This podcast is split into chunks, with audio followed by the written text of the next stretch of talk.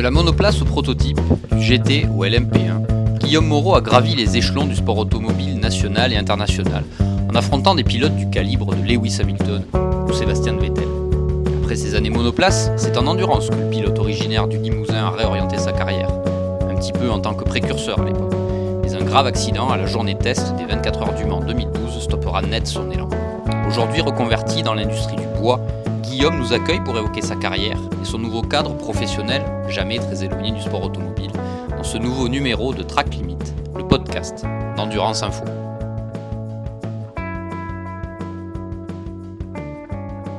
Pour ce premier numéro euh, de Track Limit, on va dire euh, hors euh, sport auto, on n'est pas sur un circuit. donc déjà Guillaume, merci de nous recevoir dans ton univers professionnel qui est loin quand même d'un circuit automobile. Si on regarde derrière par la fenêtre, on est plus du côté bois. Et euh, on, s'était dit qu'on allait revenir un petit peu avec toi sur ta, sur ta carrière. Et, euh, pour ça, je fais l'effort de mettre une belle chemise. Hein. ce, qui est quand, même, ce qui est quand même très rare. Donc euh, pour venir te voir et tout. donc là, on n'est pas très loin de Limoges. quand on est né à Saint-Léonard-de-Noblat, on pense plus à faire du vélo, comme Raymond Poulidor, que du sport auto. Et comment est-ce que toi, t'en es arrivé à, à, venir en sport auto? Est-ce que tu es issu d'une famille déjà axé sur le sport auto ou pas du tout? Euh, non, pas, euh, pas du tout sport auto, par la passion de mon papa sur, sur plutôt les deux roues d'ailleurs, plutôt les motos.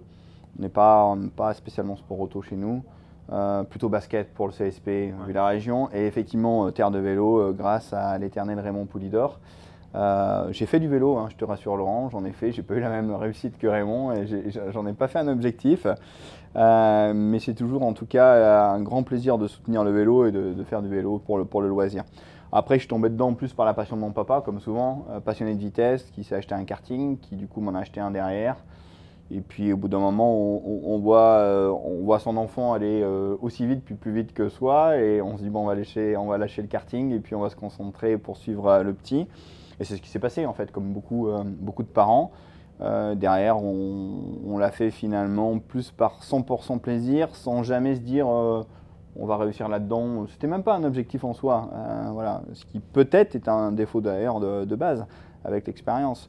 Et puis on a cumulé des résultats, champion de ligue, voilà, jusqu'au championnat de France, championnat d'Europe, où j'ai rencontré après des, grands pilotes hein, comme, euh, comme Hamilton, comme Rosberg, comme euh, bah, Loïc Duval. Euh, voilà, on, a fait nos, écoles karting un peu ensemble. Et puis effectivement, après le karting, se poser la question de se dire Ok, on fait quoi? Moi j'étais plutôt typé rallye, parce qu'il ne faut pas oublier aussi qu'on est quand même une terre à la base de, rallye chez nous, avec le rallye du Limousin qui a accueilli le manche du, championnat de France. bon, maintenant, c'est plus le cas aussi, il y, a, du temps qui est, qui est passé. Euh, mais le rallye a été un peu un veto, on va dire, par mes parents. Euh, voilà. Et puis je me suis concentré à faire des essais en monoplace, en Formule Renault à l'époque chez Paul, Paul Service, euh, qui m'ont beaucoup plu au final. Et j'avais la performance. Et puis tout a commencé en fait sur ce fameux jour de test qui devait être en 2000, je dirais 2000, 2002. Ouais, 2002, voilà. Et après j'ai fait une saison complète au Graph Racing. Ça a été là mes grands débuts, finalement, en Formule Renault au Graph, avec des équipiers comme, euh, comme Patrick Pilet, comme euh, Loïc Duval. Euh, voilà. Ouais, C'était la folle époque des pilotes français qu'on retrouve maintenant en endurance. Simon Pagenaud, voilà. Et c'est vrai que finalement, avec de très belles et grandes carrières. Tu avais déjà dans un coin de la tête quand même l'idée de faire carrière en sport auto et d'aller plus loin est-ce que, Ou est-ce que c'était juste encore pour le loisir au début en Formule Renault chez, chez Paul Service ou il y avait déjà une envie? Euh, là, on a commencé à avoir l'envie, mais elle était partagée, mitigée. Euh, globalement aussi, on, t'attend toujours au tournant de dire ok, euh, finalement faire carrière. Pour moi, c'est nouveau. J'ai vu personne de ma famille quelque part qui a fait carrière et qui était sportif de haut niveau même, même sur d'autres sports. Donc tout était un petit peu nouveau. Tu étais un peu jeté comme ça et, livré à, toi-même. Mais bon, on a eu la chance d'évoluer dans de très belles équipes, donc ça aide à grandir. Puis c'est des belles leçons de vie de toute façon, quoi qu'il en soit.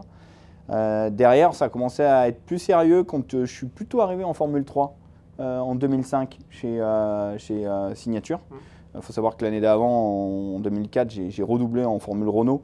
J'ai fait une année en 2003 au Graph, en 2004 chez AG Formula, Stéphane Guin qui est un ami et qui voulait vraiment qu'on débute l'aventure ensemble. Et puis c'est vrai que ça a marché sur les chapeaux de roue, on a gagné plein de courses, voilà. C'est où a roulé Ricardo en plus. Roulé Ricardo, roulé Romain aussi, parce que c'est là où j'ai aussi beaucoup côtoyé Romain Grosjean. et derrière, on est passé en, Formule 3, en tout cas pour ma part en 2005. Là, c'est commencé à devenir plus sérieux parce que le niveau, franchement, était quand même encore plus haut. Euh, tu rentrais vraiment dans la cour des grands parce que tu étais plus à l'international malgré tout et tu as rencontré des gens comme, euh, euh, bah, comme bah, Lewis Hamilton, comme Adrian Sutil qui était quand même aussi son équipier chez, chez, ASM. Paul Di Resta. Di Resta, il y avait Loïc Duval, enfin il y avait vraiment James Roster, il y avait vraiment de très très bons pilotes. Euh, et cette année-là, finalement, j'ai quand même gagné une course en tant que rookie, ce qui était quand même fort. Euh, et je me suis battu euh, tout au bout de la saison pour le titre de meilleur rookie avec Sébastien Vettel, avec qui j'ai toujours eu de bonnes relations. Donc le sérieux, il a commencé là. Et là, on s'est dit, si on peut se battre contre eux malgré tout et gagner des courses, faire des podiums avec Vettel, Hamilton, euh, Duval, Diresta, Rossiter, et etc., c'est que peut-être on n'a pas à rougir de nos euh, performances. Et cumuler à un moment, je crois que c'est 2005, où tu cumules Formule Renault et Eurocup. Après, il y a la, F3 Euro Series. Ouais, 2004, 2004. Effectivement, c'est 2004 où je fais euh, avec SG Formula, effectivement, où ils décident de me faire faire le championnat de France et l'Eurocup pour certaines courses où on pouvait faire. Et on, avait aussi fait de très très beaux, très beaux résultats en Eurocup pour, pour nos débuts. Euh, et ça, euh, c'était un début finalement à l'international. Ouais, et après, il y a la F3 Euro Series, je crois, qui est en, soutien du meeting, des meetings DTM. Donc là, il y a encore un, un step supplémentaire. Il y a l'histoire de Zandvoort où tu gagnes. Exactement, Zandvoort où je gagne en 2005, euh, ça devait être, je sais plus, en août, où je gagne. Bah, il y avait Franck Pereira aussi. Ouais, chez Préma. donc il y avait vraiment de, très, grands, très grands pilotes. Et ça, c'est certainement un de mes plus beaux souvenirs, c'est gagner en F3. Bah, bah, devant quelque part et en, étant meilleur, en étant rookie euh, sur, euh, sur un championnat avec un, tel niveau et on s'en rendra compte finalement un petit peu plus tard euh, grâce à la carrière de tous les pilotes qui évoluaient autour de moi. Euh, donc euh, oui, ça c'est une preuve de réussite et puis c'est une réussite aussi personnelle. Cette victoire à Zandvoort, forcément, quand tu vois les deux, les deux autres pilotes qui sont sur le podium avec toi, forcément quelques années après, tu te dis, bon là... Bah, ils ont été loin, chacun sa destinée et c'est vrai que bah, pour eux, ils ont vraiment tout cumulé, des grands pilotes, des grands sportifs. Euh, et ils ont une détermination aussi très forte. Et les Hamilton Vettel étaient déjà, on sentait déjà à cette époque-là en monoplace au début qu'ils avaient, ils avaient un truc que les autres n'avaient pas forcément. Franchement, euh, je vais être très honnête, Lewis, euh, oui. Pour moi, Lewis, c'était vraiment difficile à aller chercher, voire presque impossible. Euh, Sébastien, c'était un peu différent. très complet, très très complet, mais, mais quelque part, il était possible d'aller chercher. Ah, pour moi, Lewis, c'était un petit peu, il avait ce, truc un petit peu au-dessus encore. Et tu fais une fois Macao aussi? J'ai fait euh, une fois Macao avec euh, signature et du coup bah, en compagnie de Romain euh, Grosjean. je sais plus, on fait 6, un truc comme ça, 6 à Macao, bah, super souvenir, bon, course très très difficile. Ça reste compliqué, ouais. puis j'avais fait une grosse boulette à cette époque parce que c'était plutôt, on était, une course difficile quand même en tant que rookie, puis j'avais mis euh, la voiture euh, globalement euh, dans le mur au warm-up dans le dernier virage où elle était bien endommagée. Donc reconstruire la voiture pour la course avec la perte de confiance, c'était compliqué. Et, c'est vrai que c'est vrai que c'était ouais c'était quand même un sacré souvenir. Macao, grand souvenir. Et là, ça marche plutôt pas mal. Est-ce que est-ce que là, à cette époque-là, tu as aussi des rêves de F1 comme beaucoup de tes collègues pilotes à ce moment-là, ou est-ce qu'on se dit bon, de toute façon, ça va être compliqué d'y arriver Pas tant que ça, bizarrement. Non, pas tant que ça. Pas tant que ça la F1. Euh, quelque part, j'ai toujours cru qu'il t'arriverait euh, les bonnes choses au bon moment, que c'était ta destinée, sans forcément forcer le destin. Donc euh, non, la F1, à la limite, là, on a pu y croire un petit peu, c'est à, la suite de la World Series. by Renault, effectivement, j'avais gagné à Manicourt, où voilà, c'était aussi un des paliers de l'antichambre de la Formule 1 à l'époque, la World Series. Donc là, euh, Gwen Lagru, qui est, un, qui, qui, est mon porteur d'eau historique depuis 2004, depuis que j'ai commencé quand même la monoplace et qui a fait euh, lui aussi carrière euh, sur le tas, autodidacte et, très performant. Et qu'on retrouve chez Mercedes F1. Et aujourd'hui qui s'occupe du programme Mercedes F1, effectivement, Junior Team. ben on, a, on a essayé d'avoir des liens avec à l'époque Super Aguri, voilà, mais c'était compliqué parce que la crédibilité pilote, tu l'avais, mais il fallait le plus à côté qu'on n'avait pas. Euh, en tout cas euh, qu'on ne pouvait pas avoir à l'époque. Mais bon, euh, on a décidé de partir en endurance. Ça, c'était Gwen qui avait décidé de partir en endurance, à une époque où l'endurance n'avait pas vraiment le vent en poupe, faut être honnête. et finalement, ça aura donné raison à Gwen. quand on voit aujourd'hui euh... T'es un peu précurseur sur le sujet en final, parce que les pilotes, oui. bah, les pilotes, les pilotes de, de, de, de, monoplace de haut niveau qui venaient en endurance, il n'y en avait pas beaucoup. Et euh, moi, il y a eu moi et Nicolas Pierre juste derrière. Ouais. Moi, je me souviens très bien les premiers essais au Paul Ricard euh, sur la Courage. Mm. Et quand tu vois arriver un jeune pilote qui arrive de la monoplace, tu te dis mais qu'est-ce qu'il vient foutre là? Alors qu'au final, il a, à cette époque-là, c'était plus des, des, des, anciens pilotes, tu vois, de la monoplace qui roulaient, mais pas forcément des jeunes pilotes. Ouais, c'était dur parce que il n'y a pas tout ce soutien euh, qu'il y a aujourd'hui quelque part, cette préparation euh, incroyable, même peut-être trop de préparation. Euh, à l'époque, on te mettait dans la voiture, on t'expliquait à peine les commandes, des gaz, et la voiture faisait 700 chevaux et, et basta cosy. Donc c'est vrai que c'était, c'est pas du tout les mêmes, les mêmes époques et c'était, c'était vraiment de super souvenirs. et effectivement, on rencontrait après des pilotes comme Jean-Marc Gounon, comme Stéphane Johansson, ah, pour moi, c'était vraiment euh, super. Mais tu es, quand même arrivé un peu en endurance. Alors, chez Gwen a quand même joué un rôle, comme tu l'as dit. Est-ce que tu es arrivé en endurance un peu à, contre-coeur? Parce qu'en plus, en même temps, tu étais encore en World Series by Renault. Tu cumulais les deux en 2006. Ou est-ce que tu as fait aussi un peu le, on va dire, le deuil de la monoplace et de se dire, bah, je peux peut-être faire une belle carrière en endurance Ou est-ce que tu t'es dit, ouais, l'endurance, ok, mais bon, euh, c'est un peu une voie de garage? Hmm, alors, euh, l'endurance, quelque part, quand tu arrives en LMP1 chez Courage, non, pas du tout. Là, euh, je ne l'ai pas du tout vécu comme ça. Gwen, effectivement, la grue m'avait bien convaincu de dire non, je pense que c'est vraiment un bon filon sur les années à venir. Ça peut que grandir et il a eu entièrement raison. Ça a été une année difficile chez Courage parce que c'est vrai que globalement, c'est quand même très exigeant et sans explication sur un jeune pilote fougueux comme moi. ça, avait, ça avait mérite quand même de, de tenir. Enfin, si demain j'étais manager ou team manager euh, d'une équipe, je le ferais, euh, pour être honnête, complètement différemment.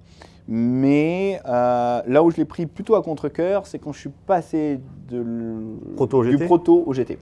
Là, il a fallu vraiment me convaincre et Gwen a fait un gros travail pour ça parce que arrivé chez Corvette, chez Lucas Alphand, malgré toute l'estime que j'ai pour Luc et que j'ai appris à connaître et qui est un immense sportif et enfin vraiment humainement incroyable, j'avais pas envie d'y aller c'est une régression un peu en fait. C'est une tu le prends pour une régression, tu dis bah ouais mais moi j'ai fait le proto, euh, euh, ça a été compliqué parce qu'il y a des sortes de pistes, pour plein d'autres et je ne voudrais pas rentrer dans les détails de l'équipe mais il y a plein de choses qu'on ne sait pas vraiment quand tu vois de l'extérieur. Mais du coup bon euh, c'était moi je connaissais le potentiel que je pouvais avoir et autres donc tu dis bah non j'aimerais bien une autre saison autre chose. Bon finalement j'ai quand même écouté Gwen, j'ai toujours écouté Gwen, et je suis allé chez euh, Corvette avec euh, Luc Alphon. Et finalement, on a gagné le titre en GT1. C'était quand même une super voiture aussi, la Corvette, que j'ai appris à aimer.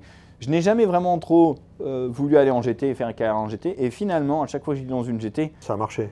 Mais parce que des fois, la vie te sourit, et tu ne sais pas pourquoi. tu peux avoir beaucoup de performances sur une catégorie, tu ne peux tu peux vraiment trouver du mal à briller. Et à contrario, arriver dans une autre catégorie, euh, tu es performant, c'est pas le problème, j'étais performant. Mais là, tout se cumule, tout te sourit. Tu sais vraiment pas aussi vraiment pourquoi. Euh, tu es dans la bonne voiture aussi, une bonne équipe, tout. Euh, et, finalement, les choses s'alignent naturellement. C'est ce qui m'est arrivé quelque part en, GT. Donc ça a donné raison à Gwen. J'ai rencontré Luc, que j'ai encore aujourd'hui. J'ai rencontré le baron de Rothschild, Benjamin de Rothschild, euh, qui m'a fait essayer une Ferrari à Misano avec Luc, et voilà, qui est malheureusement plus de ce monde, mais c'est quelqu'un qui avait quand même un cœur immense, euh, avec qui euh, voilà, j'adorais échanger. Et grâce finalement à, ce choix-là, bah, j'ai pu monter dans une Ferrari F1, j'ai pu faire des tests à Misano, et, puis, et puis continuer l'aventure avec, avec Luc. Et, donc, bon, il y a la découverte du Mans. Bon, 2007, je reviens juste 2007, ça se passe pas forcément très bien avec une sortie de piste, euh, les journées test. Aux journées test, au pré-test. Où c'est déjà c'est chaud. Où c'est très chaud, ça tape très très fort et je m'en sors à, l'époque euh, très bien, ça c'est clair. Euh, le Mans se passe pas mal, plutôt sur la réserve. Mais, mais... t'apprécies quand même le côté 24 heures du Mans endurance, partager la voiture quand tu viens de la monoplace? Oui, tu, tu, tu, tu l'apprécies quand tu joues le général, je trouve. Ouais, donc plus quand j'étais avec la Corvette, tu joues la catégorie. Bah, en fait, euh, tu joues la catégorie, mais les gens le voient différemment. Tu es peu, es peu perçu, en soi. Et, et puis quand tu es typé monoplace et que tu aimes ça et que tu es un racer, parce que moi je suis quand même un racer et j'adore ça, c'est difficile, malgré tout, je trouve. Après, de toute façon, tu as guère le choix. Qu'est-ce que tu veux faire d'autre? Voilà, il faut, être honnête. Donc euh, après, tu t'accommodes à ça. Mais je pense que tout pilote te dirait non, mais moi, enfin, si tu laisses le choix à n'importe qui, il est en F1. Enfin, s'il n'y a pas de problème d'argent haute, si Ouais, tu dis la F1 juste et le reste. qu'est-ce que tu veux? Tu veux aller en F1, en endurance, en DTM, en GT. Mais je veux dire, euh, 98% des pilotes vont te dire bah, la F1. Sans problème d'argent, forcément, c'est la, c'est la catégorie reine. Comme n'importe quel footballeur te dira bah non, moi je veux être en Ligue 1. Mais 2008, voilà. 2008, après, quand tu passes avec Luc Alphand, où tu as quand même encore une petite carrière en World Series, où tu cumules les deux, Oui. est-ce que là, après, tu dis, bon, maintenant, il faut faire le transfert complet de rouler en endurance et d'essayer d'avoir un poste de pilote, on va dire, professionnel pour un constructeur et, et la rencontre aussi avec Luc Alphand, je pense que ça fait partie aussi des belles rencontres pour toi en, en termes de sport auto. Ah oui, c'est sûr, euh, c'est une très très belle rencontre qui m'a donné une certaine crédibilité aussi, euh, où j'ai fait des pôles positions en GT. Enfin, on a quand même gagné devant Aston Martin avec euh, officiel, Et alors que Luc était quand même aussi un pilote euh, B gentleman. J'avais Patrice aussi avec moi à Guélard. Enfin, je veux dire, tout le monde a fait super bien son boulot, donc euh, on ne nous attendait pas là. Et, et moi, ça m'a donné quand même une- la crédibilité qui m'a manqué un peu chez Courage, où, où les choses ne sont pas vraiment bien alignées. Euh, après, euh, de là à être pilote professionnel, il y a des étapes à passer, euh, c'est clair. Mais on était, oui, bien sur la bonne voie. Mais après, tu as trouvé vite ta voie quand même en endurance, Oui. justement, le fait de partager la voiture, Oui, d'être dans une équipe. oui. Non, non, après, tu, moi, ce que j'aime, c'est le côté convivial, partagé aussi bien avec mes euh, euh, équipes pilotes, mais avec toute l'équipe, les mécaniciens, le- les voyages, euh, ça, c'est très fédérateur, c'est plein de leçons de vie, c'est euh, quelque part, pour faire aujourd'hui autre chose, quand tu es pilote automobile professionnel, tu es occupé. C'est pas un travail, tu es occupé. Quand, quand tu travailles vraiment, c'est autre C'est chose. différent. Euh, voilà, donc tu te rends compte de la chance que tu as pu avoir quand tu l'as perdu souvent, euh, comme beaucoup de choses. Donc euh, non, c'était fantastique, il n'y a rien à dire. Euh, et puis après, ça a débouché sur plein d'autres choses. La rencontre aussi avec Racing et, et Jacques Nicolet, pour moi, a marqué à tout jamais quelque part ma carrière. C'est la deuxième, un peu la deuxième étape après l'époque courage, courage et euh, Mm. Luc Alphonse, et Mm. après la, la- la- Le retour au proto. le retour en proto, en P2, en P1, Exactement. et avec au ou là, avec Jacques Nicolet, où ça match tout de suite.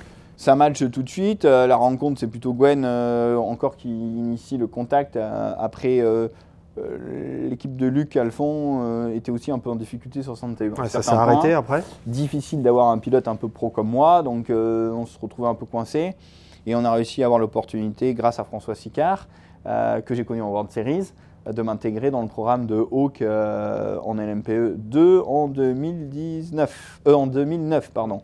Et effectivement, euh, c'était l'époque où on était motorisé par un moteur Mazda, Mazda. ce qui était un petit peu compliqué, on manquait un peu de fiabilité, mais c'était une rencontre humainement aussi fantastique. Moi, j'ai beaucoup fait mes choix comme ça, peut-être au détriment d'une performance finalement sportive. Mais aujourd'hui, tout le monde me le rend encore, donc euh, ça, Ouais, c'est quand même, je ne regrette rien. Euh, effectivement, on n'a pas eu la perfo euh, escomptée euh, et on n'a pas eu la fiabilité escomptée. effectivement, en 2009, quand moi je suis juste arrivé pour le Mans, donc j'ai fait une séance d'essai à Ménicourt et puis on m'a acheté dans la voiture. Globalement, j'avais la perfo, j'avais maintenant l'expérience, je savais qu'il fallait pas remettre les erreurs que j'avais pu commettre aussi chez Courage. J'étais mieux encadré. Et puis, euh, bon, bah voilà, on n'a pas fini, un problème moteur. D'ailleurs, comme je touchais Courage aussi, on n'a pas fini le Mans en LMP1 euh, à cause de pro- problèmes de fiabilité. Mais on avait initié cette rencontre-là et j'ai pu avoir la chance de rencontrer Jacques derrière, Nicolet, euh, avec qui c'est tout de suite passé parce que j'ai j'ai adoré l'homme. parce que, parce que bah voilà, côté passion. passionné, malgré tout déterminé, donc comme moi, euh, et ça j'avais bien remarqué ça, et tout de suite ça, ça, ça a matché. Et puis c'est vrai que j'ai amené dans l'équipe ce côté, euh, euh, enfin moi je lâchais rien, j'avais beau avoir une voiture qui pouvait être un peu moins perf à des moments, s'il fallait repasser le mec en recroisant, enfin je le sais, moi je, quelque part je jouais ma vie à chaque instant. Euh, donc il a, eu, il a fallu se comprendre un peu avec Jacques, qui n'avait pas tout à fait la même philosophie au, au départ. Euh, mais bon, on a, on a bien évolué ensemble, euh, voilà. Et puis, puis ça nous a amené quelque part à faire le podium en P2. Euh, donc ça, c'était quand même euh, une, belle, euh, une belle récompense. Euh, Et puis le, comeback en MP1, finalement, pour moi aussi, c'était bien de revenir en MP1.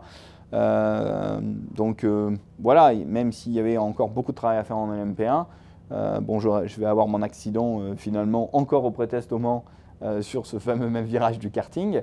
Et cette fois-ci, je ne m'en sortirai pas euh, sans séquelles et ça a arrêté quelque part ma carrière. Même si je pouvais revenir dans une voiture aujourd'hui, j'aurais pas la performance escomptée quand tu connais à quel point la discipline euh, te demande d'être à 100% ou 110% même. Et puis euh, les gens, ils t'attendent pas, la nouvelle génération arrive, euh, voilà. Et donc bon, à un moment donné, il faut, faut, comprendre que chacun a sa destinée, mais il faut se servir de tout ce bagage-là que tu as pu avoir, des relations aussi que tu as pu garder sur le plan humain. Pour la vie d'après, quelque part. Mais ton mental de racer t'a forcément aussi aidé, je, je pense, après la, enfin, pour l'accident, ou après l'accident, du moins, à te reconstruire toi, parce, que, parce que je me souviens, c'est au mois de juin, enfin c'est la journée test.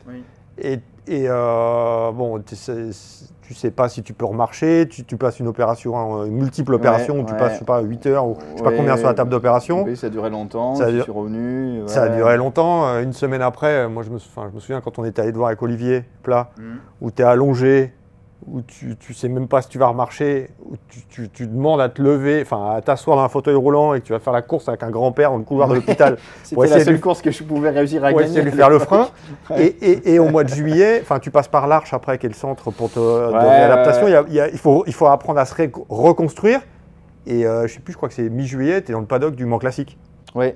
Bon, c'était dur, hein. je l'ai vraiment, j'ai pris sur moi, ce, ce c'était pas très raisonnable, mais je l'ai fait juste pour me prouver à moi-même que je pouvais revenir sur un paddock, mais c'était quand même franchement difficile. Euh, bon, bah après, c'est vrai quand t'arrive ça, euh, tu dis bah, j'ai joué, j'ai perdu. Euh, bon, c'est que des mauvais concours de circonstances. De toute façon, un, accident, quoi que ce soit, c'est toujours un mauvais concours de circonstances. après, effectivement, le mental aide beaucoup, l'entourage humain aide beaucoup aussi. J'ai la chance quand même d'être très soutenu par ma famille et mes proches, mais ça a été quand même un parcours de vie et une ouais, un moment de ma vie vraiment difficile. Quoi. Il y a eu des euh, beaucoup de découragement quand même ou, pas vraiment pas, tant que ça malgré tout. Il y en a eu, enfin des doutes. Des doutes Des doutes. Découragé jamais. Je dirais que j'ai jamais été découragé. Mais des doutes, ouais, tu doutes. Parce que quand toi tu penses progresser, que le chirurgien revient et dit bah non, en fait nous on pense mieux, vous pouvez mieux faire. On va faire, on pense qu'il y a encore une compression à la moelle, on va vous faire repasser sur la table d'opération. Ouais, tu dis merde encore une fois. Ouais, ouais tu dis waouh, vous êtes sûr qu'on y revient quoi, parce que c'est pas si mal quand même aujourd'hui. Donc voilà, mais, mais tout ça, on l'a fait, il a fallu le faire. Euh, globalement, bah, euh, effectivement, 20% de, chances de remarcher, euh, bah, je l'ai dépassé. J'ai des séquelles toujours, bien évidemment. Mais bon, on m'aurait dit ça avant, j'aurais signé tout de suite. Donc non, en soi, c'est un parcours de vie, je m'en suis sorti. Tout le monde n'a pas la chance de s'en sortir, c'est ce qu'il faut noter. Et je crois qu'il n'y a pas un jour où j'y pense pas, même encore aujourd'hui. Donc ça a quand même marqué, marqué ma vie. Euh, quand tu as des problèmes au jour le jour, tu dis ouais, rappelle-toi à l'époque, c'était vraiment des problèmes beaucoup plus importants. Donc euh, non, non, ça, ça a bien. Voilà, j'ai pu m'en sortir, c'est tout ce que je voulais. Euh, je l'ai fait. derrière, il fallait être honnête. revenir d'un accident comme ça, déjà, ils ont du mal à l'expliquer que j'ai pu remarcher. Alors revenir dans une voiture de course, je l'ai fait. Hein. J'ai voilà, forcément des, des gens comme Jérôme Polican aussi, parce qu'on n'a pas parlé de Jérôme, mais Jérôme m'a fait rouler quand même en 2011. Euh, où Jacques m'avait autorisé à rouler euh, effectivement euh, pour lui sur la GT3 Ferrari et on a gagné quand même le programme à Spa avec Jean-Luc Boblic. C'était ma seule course avec Jean-Luc et ça c'est quand même aussi des, souvenirs immenses parce qu'on n'aura pas eu vraiment l'occasion de rouler beaucoup ensemble. Et la seule course qu'on a faite, on l'a gagnée, donc ça c'était super. et Jérôme m'a redonné la chance, mais si vous voulez, je me sentais pas, pas en confiance avec moi-même et du coup avec les autres. Donc, euh, bon, voilà, la performance, elle n'était pas, pas ridicule loin de là, surtout pour un pilote bronze finalement, parce que je suis classé bronze. Donc, euh, Mais il aurait fallu adapter en plus un peu la voiture pour le freinage et tout. Et je crois que j'avais, au-delà de ça, je crois que j'avais pas la volonté globalement. Parce que toi, tu, enfin, faut gagner, c'est gagner ou rien au final. Exactement. C'est-à-dire que, en fait, je me suis dit, ouais, je vais revenir. Je reviens, ouais, je reviens pour me battre avec les bronzes ok, ça peut faire un truc bien, mais au fond de moi, c'est pas. C'est pas ce qui t'intéresse. C'est pas ce qui m'a et c'est pas ma valeur. Donc euh, euh, tout de suite, je me suis dit bon, autant aller ailleurs où on m'attend pas et où la jeunesse peut briller, parce que j'avais compris quelque chose quand même en sport de haut niveau et en sport automobile, c'est aussi le cas. C'est que la jeunesse, si tu brilles tôt, globalement, tu vas aller loin. Donc euh, bah, finalement, le sport, sport auto, il était un peu grillé pour moi avec cet accident-là et ses séquelles. Donc euh, voilà, j'ai voulu aller sur d'autres horizons. Tu as, quand même aussi travaillé un peu pour Ocracing quand même Oui, bah, bah, bah, c'est aussi grâce au, soutien, euh, euh, au soutien inconditionnel de Jacques qui m'a dit voilà, mon Guillaume, voilà ce que tu veux faire, tu es le bienvenu chez nous. et c'est vrai que bon, ça m'a beaucoup touché humainement d'avoir un soutien et un patron comme Jacques parce que je pense que ça c'était aussi une grande chance.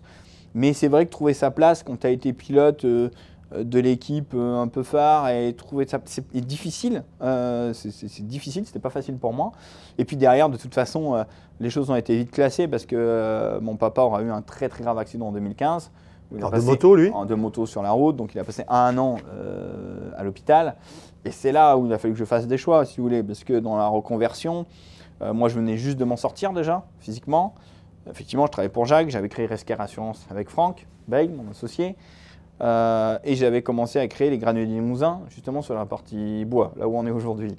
Euh, et, derrière euh, l'accident de mon papa, donc en plus j'avais au crashing, donc ça faisait quand même un peu de choses, il a fallu que je fasse des choix. Et tout de suite, quand j'ai passé, un des premiers que j'ai appelé suite à l'accident de mon papa, c'est Jacques. Et effectivement, Jacques a toujours été d'un soutien très fort pour moi et il m'a dit écoute Guillaume, il n'y a aucun problème, je comprends, tu, choisis, faut tout de suite que tu ailles euh, quelque part euh, à l'entreprise familiale et, que tu apportes ton soutien. Donc j'ai arrêté d'un accord commun avec au Crashing et donc Jacques, mais j'ai gardé effectivement Rescare Assurance parce que bah, c'était Franck, c'était aussi un peu mon bébé, on a créé, voilà, on est parti de zéro quand même. Mais, mais, ça, Rescare Assurance, c'est aussi le fait d'avoir connu l'accident et, Tout à fait. Et de, voir qu'il y avait quand même pas mal de pilotes qui n'étaient pas assurés. Exact. Et que toi, tu étais assuré, tu as compris aussi l'intérêt de l'assurance et qu'il y avait peut-être quelque chose à développer par rapport à ça et que Franck était aussi le, on va dire l'allié parfait. Euh. L'allié parfait parce qu'il connaissait bien, je l'avais mis euh, sur les circuits. Franck est un ancien sportif, il a quand même joué au foot, donc c'est des forums, il connaît ce que c'est le sport et l'engagement. Euh, et puis c'est surtout que lui est un, grand expert de l'assurance. Lui, c'est son métier, la carte verte. Moi, je pouvais avoir le réseau, les idées. Donc, quelque part, l'association était toute naturelle, mais on est quand même parti de zéro. Et ça, c'est quand même dur de partir de zéro J'ai un cabinet de courtage. on l'a fait, mais ça me faisait beaucoup de choses. Donc, effectivement, Jacques m'a donné la possibilité d'arrêter. Et, et, puis, je me suis consacré à la partie bois pendant un an où mon papa était malheureusement euh, pas présent. Donc, euh, et je ne connaissais pas bien, faut pas croire. Le parce bois, que toute ma vie, j'ai quand même évité ce milieu-là. Euh, donc, je vous cache pas que l'année 2015 a été très dur pour moi parce qu'il fallait voir mon père tous les soirs à l'hôpital et qu'il fallait que je gère toute l'industrie et il a fallu que je me staffe aussi sur les bureaux administratifs et que je lançais une nouvelle activité qui était le granulé bois et qui à l'époque était quand même très difficile. Donc je ne vous cache pas que là, c'était quand même un gros challenge. J'ai réussi à le passer, donc j'en suis très, très fier et content. Mon père est revenu un an après. Il a fallu qu'il retrouve sa place. Euh, ouais, effectivement, euh, j'ai recruté un peu de monde sur la partie administrative. Euh, et là, ça s'est développé comme une équipe de course. Exactement. Quelque part, l'alchimie. finalement, on a été acteur et spectateur de nous-mêmes sur des accidents. Mon père a vécu mon accident en, spectateur, moi acteur. Et puis il y a eu l'inverse après. À peine que je sois remis. donc c'est dingue, la, la, destinée de la vie, elle est dingue parce que en plus, toute ma vie, j'ai tout fait pour éviter ce milieu-là. Euh, et finalement, euh, moi, je ne suis pas spécialement croyant, je vais, être très honnête. Mais c'est comme si euh, on me poussait à revenir sur ce milieu-là. Et la vie m'a poussé à revenir là, quelque part, par concours de circonstances. Et, finalement, quand j'ai fait, quand je suis revenu, enfin, quand je suis arrivé ici, par obligation plutôt morale pour mon père, je suis tombé dans ce piège où ça m'a plu. Parce que j'ai compris qu'il y a beaucoup de similitudes avec le sport automobile. anticiper beaucoup de choses, euh, la rigueur, euh, la performance, quelque part, ce qu'on veut, c'est la performance sur les outils industriels. Euh, et était un peu un chef d'orchestre pour que tous les départements s'entendent bien et que, ça paye. Donc, non, j'ai trouvé bien. La seule chose, c'est que quand tu réussis en industrie, T'as pas, pas tout à recommencer à faire l'année d'après, contrairement au sport auto. Et ça, c'est quand même un peu plus confort. Mais, mais bon, c'est voilà, un parcours de vie fou. C'est pour ça que j'ai l'impression d'avoir eu plusieurs vies déjà mais j'ai toujours gardé contact avec euh, euh, tous les gens qui ont été quand même d'un grand soutien euh, pour moi, humain. Et, ça reste, on sent aussi que ton, ton univers, il est assez, il est très, on va dire, local. Tu parlais tout à l'heure de Jean-Luc, qui a mm. aussi été un soutien dès le début. On peut citer Olivier Lafarge aussi de, Minerva. On a toujours eu des stickers Minerva sur la voiture. Mm. Gwen qui a toujours été là. Tu as aussi soutenu Mathieu Vaxivière aussi à un moment en monoplace où tu suivais sur, les meetings et tout, sur la demande de Gwen. Donc c'est quand même un environnement quand même très, euh, très localisé. On a toujours été un peu comme ça. Et puis bon, moi j'ai eu la chance euh, aussi d'évoluer à de tels niveaux, euh, bah, l'antichambre de la F1, la F3, grâce à qui? Bah, Grâce à des gens comme Olivier Lafarge, Minerva Hall qui m'ont soutenu, qui m'ont financé. Euh, Jean-Luc Boblic, j'ai eu Manitou, j'ai eu Gwen qui m'a beaucoup, beaucoup, beaucoup aidé. Euh, les sociétés aussi un peu de la famille qui, avec nos moyens, on a fait ce qu'on a pu faire. donc je me suis toujours promis qu'à partir du moment où un jour je pourrais leur rendre, je leur rendrai. Donc c'est pour ça que même quand j'ai été professionnel derrière, j'ai toujours souhaité un affichage malgré tout pour ces partenaires-là. Euh, et puis aujourd'hui, euh, dans le monde de l'industrie, bah, il y a des choses, il y a des marchés qui sont indéboulonnables, comme l'achat d'huile chez nous. Euh, tu te doutes bien que tu peux arriver avec la meilleure offre de n'importe quelle marque, c'est une chasse gardée parce que parce qu'il y, a, y a un historique humain plus, plus que fort et qui est voilà. C'est pas pour ça qu'on s'appelle tous les jours. Voilà, c'est comme tu parlais de Romain Grosjean. Romain, on s'appelle pas beaucoup, mais quelque part, je veux dire, on a traversé des choses qui nous ont unis marqué. Et puis euh, voilà, il y a ce respect qui, inconditionnel qui restera gravé à tout jamais. Mais c'est un peu pareil avec des gens comme Jean-Luc, comme euh, Olivier Lafarge. et puis avec Romain, il y a aussi l'histoire, vous avez chacun connu quand même des hauts et des bas dans votre carrière sportive. Ouais, comme tout Vous avez roulé ensemble mm. et vous êtes resté, euh, vous êtes resté forcément, je suppose, très proche. On est, on est proche sans s'appeler comme souvent. voilà, on est capable ouais, de se voir s'il faut très rapidement. Ouais. Mm. Et, donc le, côté, le côté bois aussi ne cesse de se développer. Et, c'est maintenant un peu, c'est ton univers, on va dire, euh, quotidien. Oui, euh, bah, le bois, euh, comme je le disais tout à l'heure, quand je suis tombé dedans par obligation morale, j'ai appris vraiment à l'aimer et à vouloir réussir là-dedans. Donc du coup, j'ai énormément développé effectivement la partie énergétique. Euh, c'est-à-dire la production de granulés bois euh, issus de nos, déchets de lignes de sillage, hein, de la sciure bois et plaquettes bois qu'on transforme, qu'on compacte pour faire du granulé bois, euh, avec la marque Granulé du Limousin, encore très fidèle à, mon Limousin quelque part. et il est vrai que depuis 2015, on a fait trois, agrandissements quasiment consécutifs. Donc effectivement, ça s'est plutôt bien passé, donc très content. Et puis on ne cesse de développer le, site euh, sur euh, effectivement euh, bah, les outils de production et la partie énergétique beaucoup. Et tu es toujours investi dans le sport, on le voit avec le, Trophée Andros avec Julien Febro qui a une voiture gagne du Limousin, mm. avec le Tour du Limousin vélo, avec Resker aussi qui est partenaire pour les numéros. Mm. Donc il y a toujours quand même cet investissement, il y a le, trail aussi je crois, où tu t'aides aussi. On aide beaucoup effectivement des événements en pleine nature avec Granulé Limousin parce qu'on est dans un cercle vertueux. Euh, ça a beaucoup de sens. Le trophée Andros, euh, bah, parce que c'est une voiture 100% euh, électrique, parce que tu es dans un, environnement où il fait froid, où tu as besoin de te chauffer. Et puis nous, ma volonté n'est pas de faire des salons où tous sont mes confrères, de salons de bois et autres. Quelque part, tu te retrouves entre confrères. Bon, je ne vais pas chercher le client en particulier parce que j'ai que des réseaux professionnels derrière. par contre, je trouve que c'est une belle image d'aider le sport, le sport de haut niveau, alors divers et variés. ça peut être effectivement le trophée Andros sur la glace, euh, ça peut être euh, le Tour du Limousin cycliste, le vélo, euh, ça peut être du trail.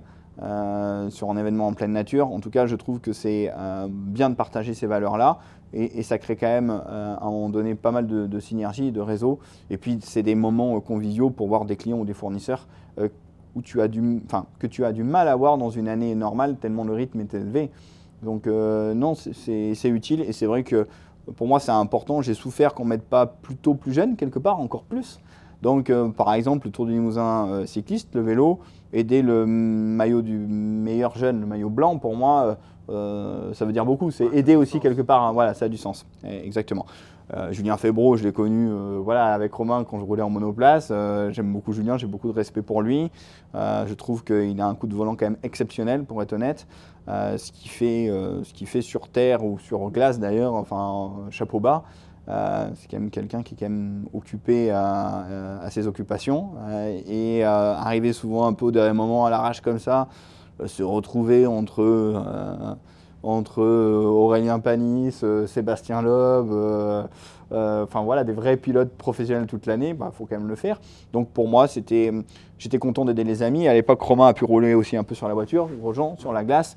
Donc c'était aussi euh, bah, aider les amis. Ça, ça me fait plaisir si je peux le faire. Il y a le soutien de Paul Potier aussi, qui est aussi euh, de la région. Ah, tout à fait. Ben, Paul, c'est ça, c'est une rencontre humaine dingue, Paul, parce que j'ai déjà rencontré son papa à l'époque quand je roulais. Et puis Paul, j'ai appris à le connaître. Et c'est, c'est quelqu'un d'humainement très fort. Et c'est vrai que bah, trouver le financement aujourd'hui pour rouler euh, en GT ou plus, c'est quand même compliqué. Donc euh, j'essaye d'aider vraiment Paul sur le réseau ici Limousin, entre guillemets, euh, pour récolter du budget et qu'il puisse rouler le plus longtemps possible. et, c'est vrai que je suis vraiment content de ce qu'il a pu faire. et puis de l'équilibre aussi qu'il arrive à trouver entre son côté bah, commentateur, notamment bah, pour l'équipe ou, autre, et puis ce côté pilote pro en GT. Euh, bon, Guillaume, si on a voulu commencer avec toi, c'est pas, pas forcément un hasard. Tu as toujours euh, soutenu aussi Endurance Info depuis euh, plus de 10 ans.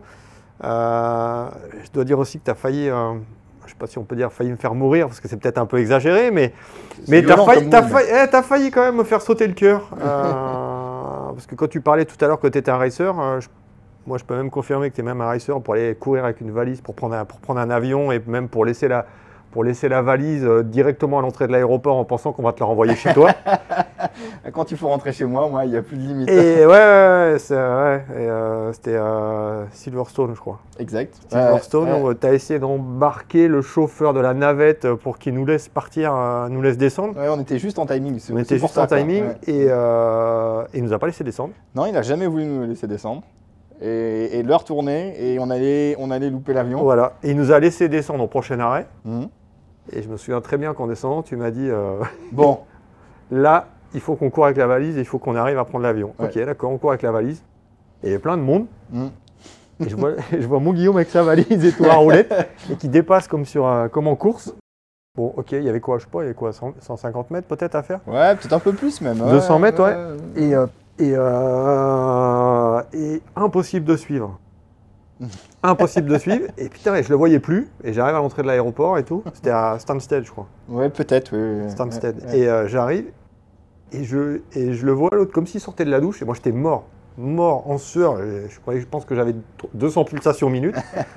Et l'autre, il me dit Mais t'étais où? Et Loin. Et au final, on a raté l'avion.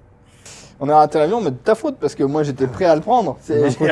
moi je dis, bon, maintenant Laurent, on est limite, parce que c'était arrivé limite. Non, et ouais, Ce et là- fait, c'est qu'on pose les valises et on se casse, on prend l'avion. Et là, je me souviens t'avoir dit, bah, on fait les valises on- et nous les renverrons par la poste. oui, oui, oui, oui. Nous renverrons par la poste. Et donc, on est arrivé, on a raté l'avion. Ouais, ouais. Et on a Un peu à cause de toi quand même. un peu à cause de moi. Ouais. Et sur ce coup-là, on peut dire merci à Olivier Plat d'ailleurs, Ouais. qui était venu nous chercher. Exact. Qu'on Ouais. a failli rater le deuxième avion parce qu'on a été pris dans les embouteillages. Voilà. Mais, euh, et je te remercie. C'est d'ailleurs toi qui m'as mis au sport. Parce que là, je me suis dit, je vais mourir, peut-être que je fasse un peu de sport. Et euh, deux jours après, j'ai acheté un VTT et voilà. Toi, je peux être préparateur physique. Donc tu peux être préparateur physique, ouais. Mais euh, genre, bon, je n'aurais pas le talent du pilote, donc euh, c'est pas grave. Bon, en tout cas, merci Guillaume de nous avoir accueillis merci chez toi. mon Laurent, non, c'est Merci. un plaisir, vraiment merci. ouais. Merci Soutien et puis euh, pour ce que vous faites. ouais. merci et, euh, et puis eh bien, à très bientôt. À bientôt. À plus. Merci. Ciao.